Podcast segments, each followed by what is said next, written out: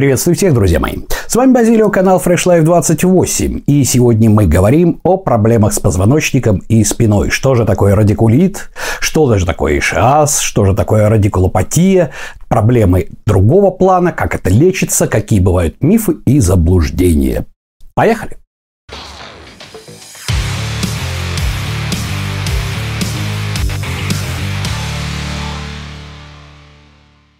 Что ж, друзья мои, Поводом записать этот ролик послужила последняя капля вопрос одного из подписчиков на последнем стриме. Я пообещал, что я сделаю этот ролик. Все дело в том, что в связи с последствием карантина, да, и последствием самоареста, проблемы со спиной сейчас стали всплывать. Всплывать достаточно серьезно. Я объясню, в чем причина по ходу нашего сегодняшнего ролика. И мне все чаще и чаще задают эти вопросы о том, что вот что-то у меня почки болят, что-то у меня там сердце побаливает, еще что-то.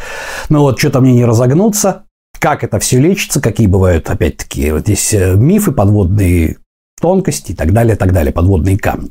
Я очень долго уходил от записи подобного ролика по причине того, что я не врач и сразу говорю, как всегда в начале подобных роликов, друзья мои, не занимайтесь самолечением. Сейчас я вам дам информацию, чтобы вы могли примерно представлять, с чем вы столкнетесь. Но если у вас серьезная проблема, если вас не разгибает, вообще не отпускает, то Пожалуйста, обращайтесь к хорошему врачу. Единственное, как всегда говорю, нужно искать хорошего врача, потому что врач, который плохой, лучше бы его иногда совсем бы даже и не было. Что же, приступим. Для начала я вам расскажу о том, какое же строение у нас имеет наш позвоночник, что у нас там может болеть, к чему это может приводить. Поехали. Итак, обратите, пожалуйста, внимание на картинку. Да?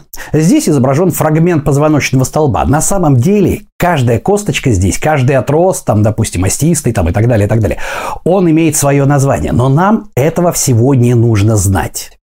Нам нужно знать о том, что у нас есть непосредственно э, сами позвонки, у нас есть межпозвоночные диски, у нас есть суставные отростки, на самом деле вот эти самые отростки, они имеют кучу названий, но нам этого всего не нужно знать. Нам нужно знать, что вот есть позвонок, есть отросток от него, у него есть дужки.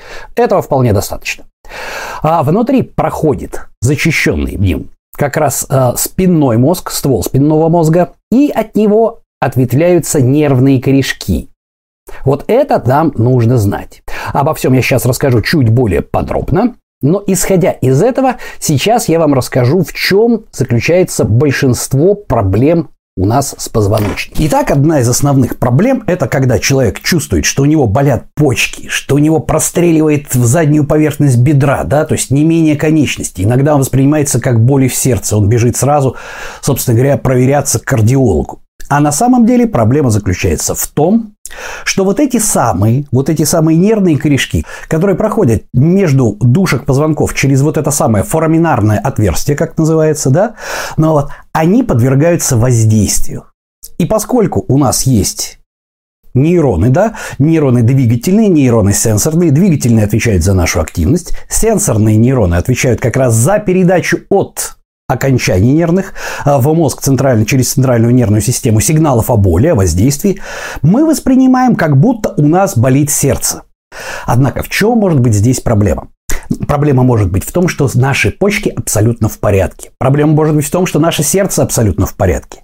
Проблема заключается в том, что как раз вот эти самые нервные корешки в большинстве случаев, которые отходят от спинного мозга через феноменарное вот это отверстие, да, около душек вот этих самых отростков позвонка, они подвергаются воздействию. Механическому, как правило, воздействию, ну и, соответственно, по одному из законов нервной проводимости, целостности по первому закону нервной проводимости, а мы воспринимаем это как боль, которая передается от какого-то нашего органа. Да?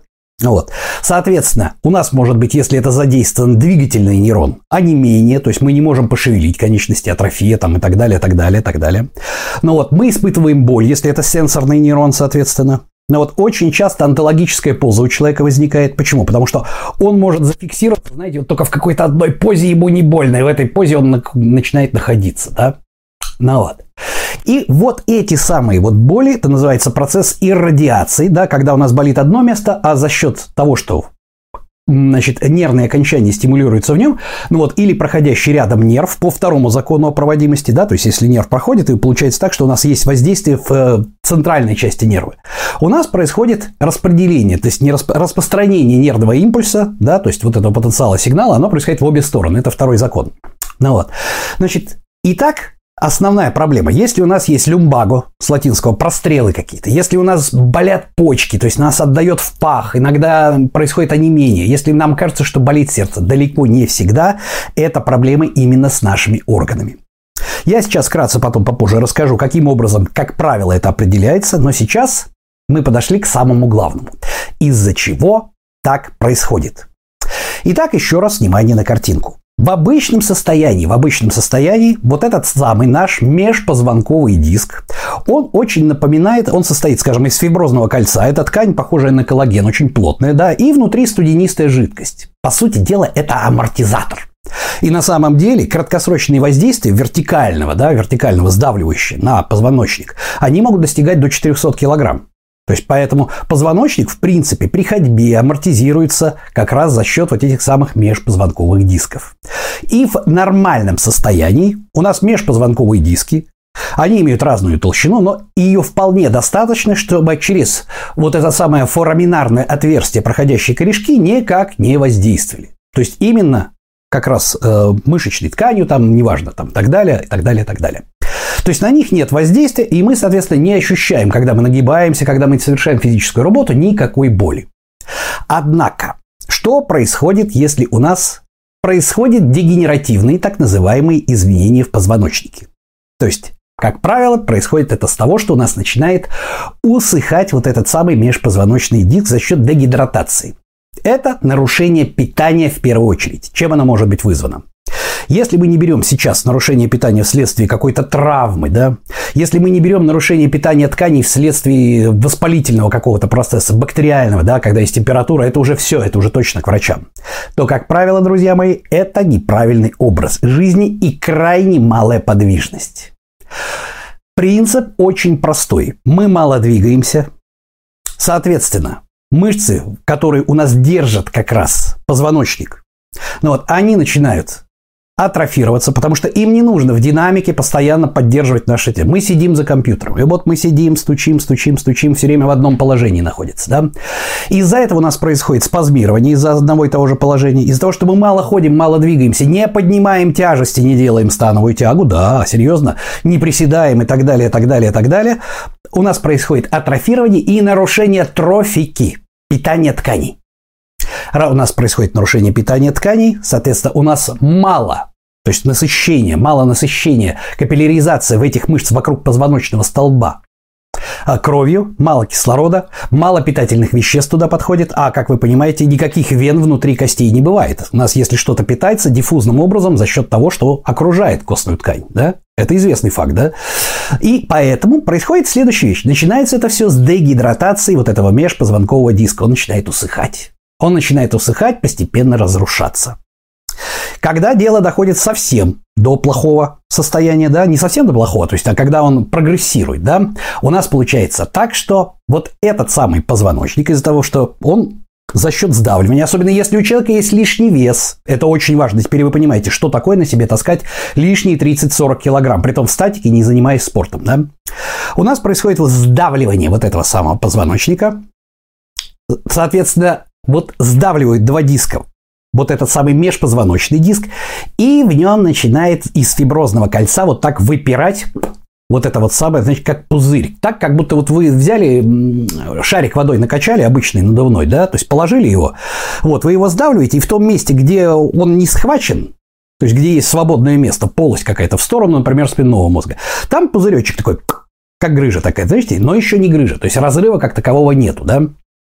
И вот у нас происходит такой момент, что, во-первых, эта часть уже может потихонечку начинать воздействовать на нервные корешки. Но на самом деле проблема не в этом. Проблема заключается в том, что спазмированные мышцы, спазмированные мышцы вокруг позвоночного столба, они как раз приводят к тому, что из-за спазма появляется локальный отек. Локальный отек, вот он начинает в мышечной ткани как раз давить на нервные окончания. Но когда мы идем дальше, мы опять ничего не делаем, мы не занимаемся спортом. Мы не разрабатываем эти мышцы. Мы не берем и не занимаемся миофасциальным релизом, да, то есть мы не убираем триггерные точки. Вот этот ролик, который был тысячу лет назад записан. Пожалуйста, пересмотрите его, потому что в профилактике и в лечении спины это один из самых очень эффективных методов. Вот этот самый валик. Пожалуйста, посмотрите вот этот ролик. Мы этим ничем не занимаемся. Мы продолжаем, продолжаем делать что? Делать то, что нам продают в аптеке. Пить нестероидные противовоспалительные средства, мазать диклофенаком себе спину, а еще, может быть, допустим, даже делать уколы. То есть мы пока еще не дошли до трансформинальной блокады, я расскажу, что это такое, но мы уже плотненько сидим на обезболивающих, но ни хрена при этом не делаем. Что происходит дальше? Происходит еще большее, скажем так, дегенеративные изменения в позвоночнике. Наконец, пузырик, вот эта фиброзная ткань, она лопается, и студенистая жидкость, которая уже практически высохшая, да, она в труху. Она высыпается просто в позвоночный стол, в пустоты какие-то, да. То есть сам по себе, сам по себе вот эта грыжа, она зачастую и не, не является, скажем так, вот причиной нашей боли. Как я уже сказал, по моему опыту причиной боли является спазм, локальный отек и вот этот локальный отек, который давит на нервные окончания. Но истончившийся и лопнувший вот этот самый межпозвоночный диск приводит к тому, что у нас начинают соприкасаться позвонки между собой, в качестве компенсаторной реакции, то есть как компенсация им же не надо, чтобы они делали, начинают отрастать остеофиты в конце такие, знаете, как клыки. И они все отрастают, отрастают, и в один прекрасный момент они фиксируют наш позвоночник в каком-то одном определенном месте, в котором мы уже не можем ни разогнуться и не согнуться, за счет того, что это костные наросты. И вот это уже называется остеохондроз. Да? И вот здесь уже вполне возможно, вполне возможно, начинается сдавливание другого плана. Оно уже такое, что там уже клиническая картина, вы уже не просто, вам не просто больно, вам уже просто тупо не разогнуться. Вот тут мы уже приходим к трансформинальной блокаде. Что это такое? Помните, я вам только что рассказал, дужки отростков от позвонка, да, там у нас проходит нервный корешок, и как раз через вот это самое фораминарное отверстие, под э, контролем, да, под навигацией э, рентгена доктор прокалывает огромной-огромной иголкой вам до позвоночника и вкалывает э, блокирующий там лидокаин или еще какой-то состав прямо непосредственно в нервный корешок, чтобы просто убрать его чувствительность к чертовой нати. То есть сразу заблокировать. В 90% случаев боль уходит. Самое главное понять, что вот эти самые проблемы, они вызваны не вашим мифическим старением, да, они вызваны неправильным образом жизни и малой подвижностью. И вот тут мы с вами подходим к самому главному, да, к двум лагерям, которые по-разному подходят к проблемам со спиной. Все вот эти вот боли, да, симптоматика, которую я вам описал, то есть когда прострелы идут люмбага, да, когда у нас там почки хватает или там в сердце иррадиация, иррадиирует боль в сердце. Но иррадиация – это когда у нас за счет болит в одном месте, а за счет нервных окончаний нам кажется, что в другом. Это называется иррадиация, да. Иррадиирует боль в другом месте, да. У нас есть два лагеря, которые лечат и вообще подходят к этой проблеме по-разному. Первые считают, что только лекарства, никакого лишнего движения, Значит, все ваши проблемы были от того, что вы ходили в спортзал, поднимали тяжести. И, соответственно, все ваши проблемы надо решать тем, что полностью исключить спортивные нагрузки, раз уж вы себя травмировали, да, или раз уж так получилось, что вам уже никак. Колите, пожалуйста, блокаду, пейте нестероидные противовоспалительные средства и тихо, мирно лежите на диване и, собственно говоря, ждите своей смертью. Значит, вторая большая группа людей, которой принадлежу я, ну и, собственно говоря, у меня уже достаточно опыта за 6 лет ведения канала и до моей деятельности моей до ведения канала Fresh Life 28, который считает, что спину надо закачивать, вплоть до того, что грыжи надо, не то что протрузии, да, вот когда у нас еще не лопнуло, это называется протрузия, когда уже лопнуло и, собственно говоря, фиброзное кольцо, и оттуда пульпа это высыпалась, которая высохла в труху, высыпалась в позвоночный столб, да, ну вот, это уже грыжа. Так вот, что грыжу, что протрузию надо закачивать. И принцип здесь такой – мы даем нагрузку, разумеется, не сразу. Вот тут я сразу говорю, что, ребята, пожалуйста, ЛФК и прочее, это должны быть специальные врачи. Но метод лечения основной, я вам рассказываю принцип. Принцип следующий. Мы начинаем заставлять, мы заставляем работать наши мышцы. Мышцы, которые работают вокруг позвоночного столба, которые его поддерживают. Соответственно, тут же начинается, тут же начинается улучшение снабжения питанием, трофика, трофика тканей. Начинается улучшение проблем с трофикой, значит, уходит локальный отек из-за спазма. Уходит локальный отек, вы получаете, скажем так, не быстро, разумеется, не быстро, вы получаете обезболивание, да, то есть боль уходит. Уходит вместе с тем, вместе с тем, что вы занимаетесь спортом. Да? При всем при том, что даже с грыжами, даже с блокадами, не сразу ни в коем случае, но в конечном итоге вы должны прийти к нормальному, чуть ли не собственным весом, если не больше, приседу и к нормальной становой тяге. Из минусов только один, но он и неизбежный. Если вы перестаете заниматься, вы инвалид. Но если вы не начнете заниматься, вы станете инвалидом еще быстрее. Значит, в чем здесь я еще раз говорю, принцип? Самое главное, не рвать когти, да, не рвать впереди себя. То есть не начинать сразу с огромных весов и, упаси господи, не начинать сразу, если у вас обнаружилась протрузия грыжи, а вы в зале никогда не были, не начинать сразу долбить, скажем, там приседы и потом становую тягу или наоборот. Все должно быть постепенно. И обратитесь, пожалуйста, к специальным специалистам, которые занимаются именно этим, да, восстановлением неоперабельным, малоинвазивным восстановлением. Иногда бывает так, что без МРТ они вам не скажут ничего. Иногда они скажут, что в вашем случае надо колоть блокаду, но при этом начать, пока есть возможность тренироваться. Да? Делайте эту трансферономинальную блокаду обязательно, если вам об этом сказал врач, не раньше. Но не ждите, когда вы ее сделали, что вы вылечитесь, потому что если вы не начнете улучшать трофику ваших тканей, которые держат позвоночный столб, вы не вылечитесь. Время блокады пройдет, и все станет еще хуже. Используйте это время для того, чтобы поправить собственное здоровье. Значит, что у нас еще идет? Давайте теперь вкратце рассмотрим э, значит, э, э, методики, да, которые используются. Что нам помогает при этом, что нам не помогает. Итак, как я уже сказал, помогает миофасциальный релиз. Да? То есть, грубо говоря, мы как избавляемся от мышечных спазмов. А для этого вот тот ролик, про который я вам сказал, и который был записан очень давно. У меня этих роликов целая коллекция, поверьте мне. Я их использую совершенно регулярно. Значит, используем ролики, используем массаж. Потому что массаж не всегда, не всегда доступен по карману, а ролик, который можно держать у себя в квартире, доступен у всех. Работаем со спазмами. Раз. Второе. Вытягиваем позвоночный столб. Раз уж получилось так, что он у нас из-за лишнего веса, из-за малоподвижного образа жизни, из-за сидения за компьютером был постоянно сдавлен. Для этого очень хорошо плавание. Да, для этого очень хорошо плавание. Единственное, что вам стоит избегать, особенно на первых этапах плавания, это, а, скажем так, асимметричные относительно вашей оси нагрузки. Да? То есть это стили плавания. Оптимальный вариант – это плавание брасом, и плавание на спине. Значит, что нежелательно? Нежелательно рывковое движение баттерфляем, нежелательно кролем, потому что там движения идут на скручивание, да? Брасом движение на вытягивание. Поэтому плавание очень хорошо помогает. Да, это не панацея. Да, помимо плавания нужно прогрессировать в рабочих весах. Я серьезно говорю, что вы вылечитесь тогда, когда вы будете делать становую тягу со своим весом.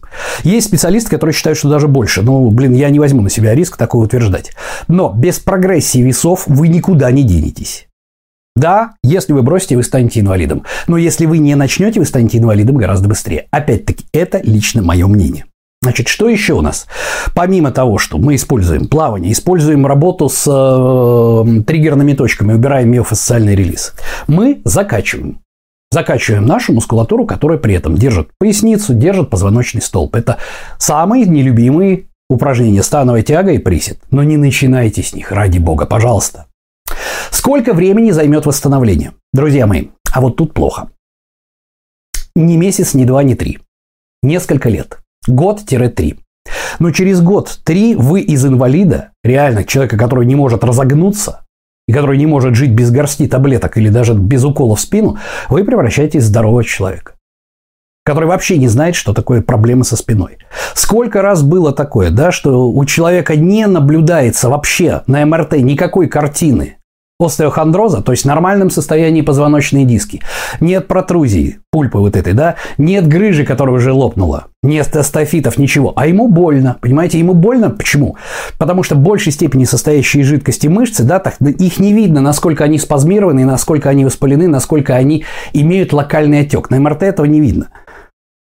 Ну вот. А сколько раз было наоборот, когда приходит человек, он не жалуется на проблемы, которые обычно связываются с остеохондрозом, да? То есть у него нету никаких ни болей, ему не ердируют никуда, а на МРТ там вообще чуть ли не остеофиты, тут чуть ли не, там, не знаю, грыжи в каждом позвоночнике. Почему? Потому что мышцы, которые он закачал, они держат позвоночник. И это достаточно часто и распространенная ситуация. Человек, который занимается спортом, не испытывает проблем, которые бы были у него, если бы он ими не занимался. Значит, теперь о методах профилактики. Ну, разумеется, нам с вами придется похудеть, избавиться от лишнего веса. Потому что представьте себе, я вам картинку нарисовал, что у вас позвоночник постоянно при ходьбе, позвоночные, межпозвонковые диски вот эти вот самые, они поддаются воздействию лишних там 30-40 килограмм, которые вы на себе носите. Ну куда это годится? Второе.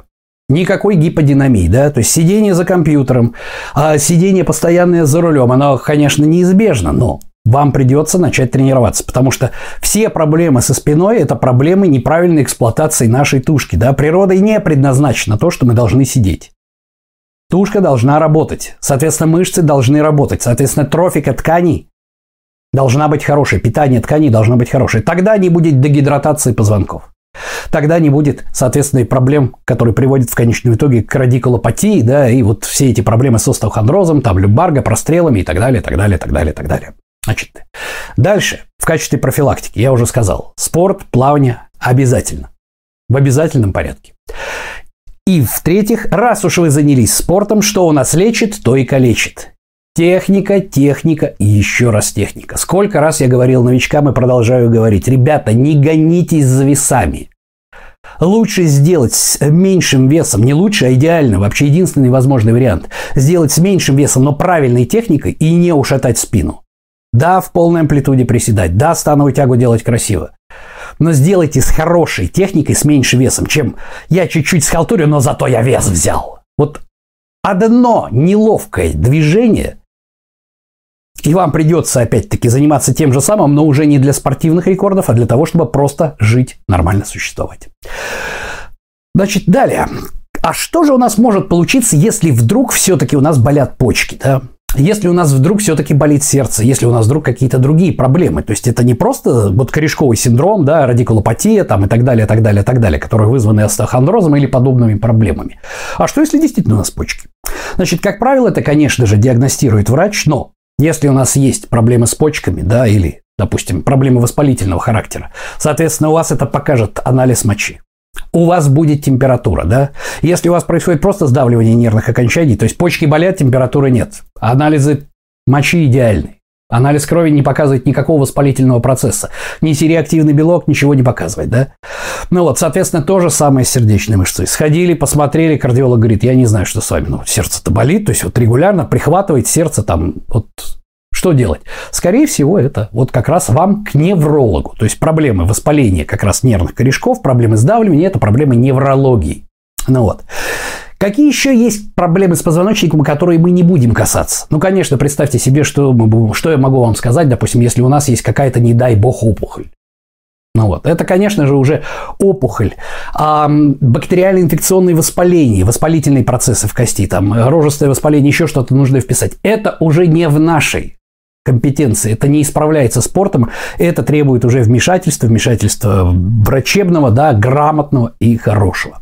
Сейчас я с вами говорю как раз о том, что из-за того, что карантин, который был, и самоизоляция, которая была на протяжении последнего года, привела к тому, что люди еще больше набрали вес, и люди еще больше осели за компьютером, а что, удаленная работа, ходить не надо, сиди за компом, работай. Привело к тому, что ко мне стали чаще и чаще обращаться люди, у которых вот что-то в почку стрельнуло, что-то, блин, сердце что-то не вдохнуть и так далее, да?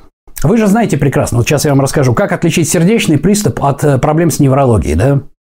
Но если у вас боль появляется после физической нагрузки, если она четко локализуется, скажем так, в какой-то определенной позе, то есть одно движение, оно вот дает прострел.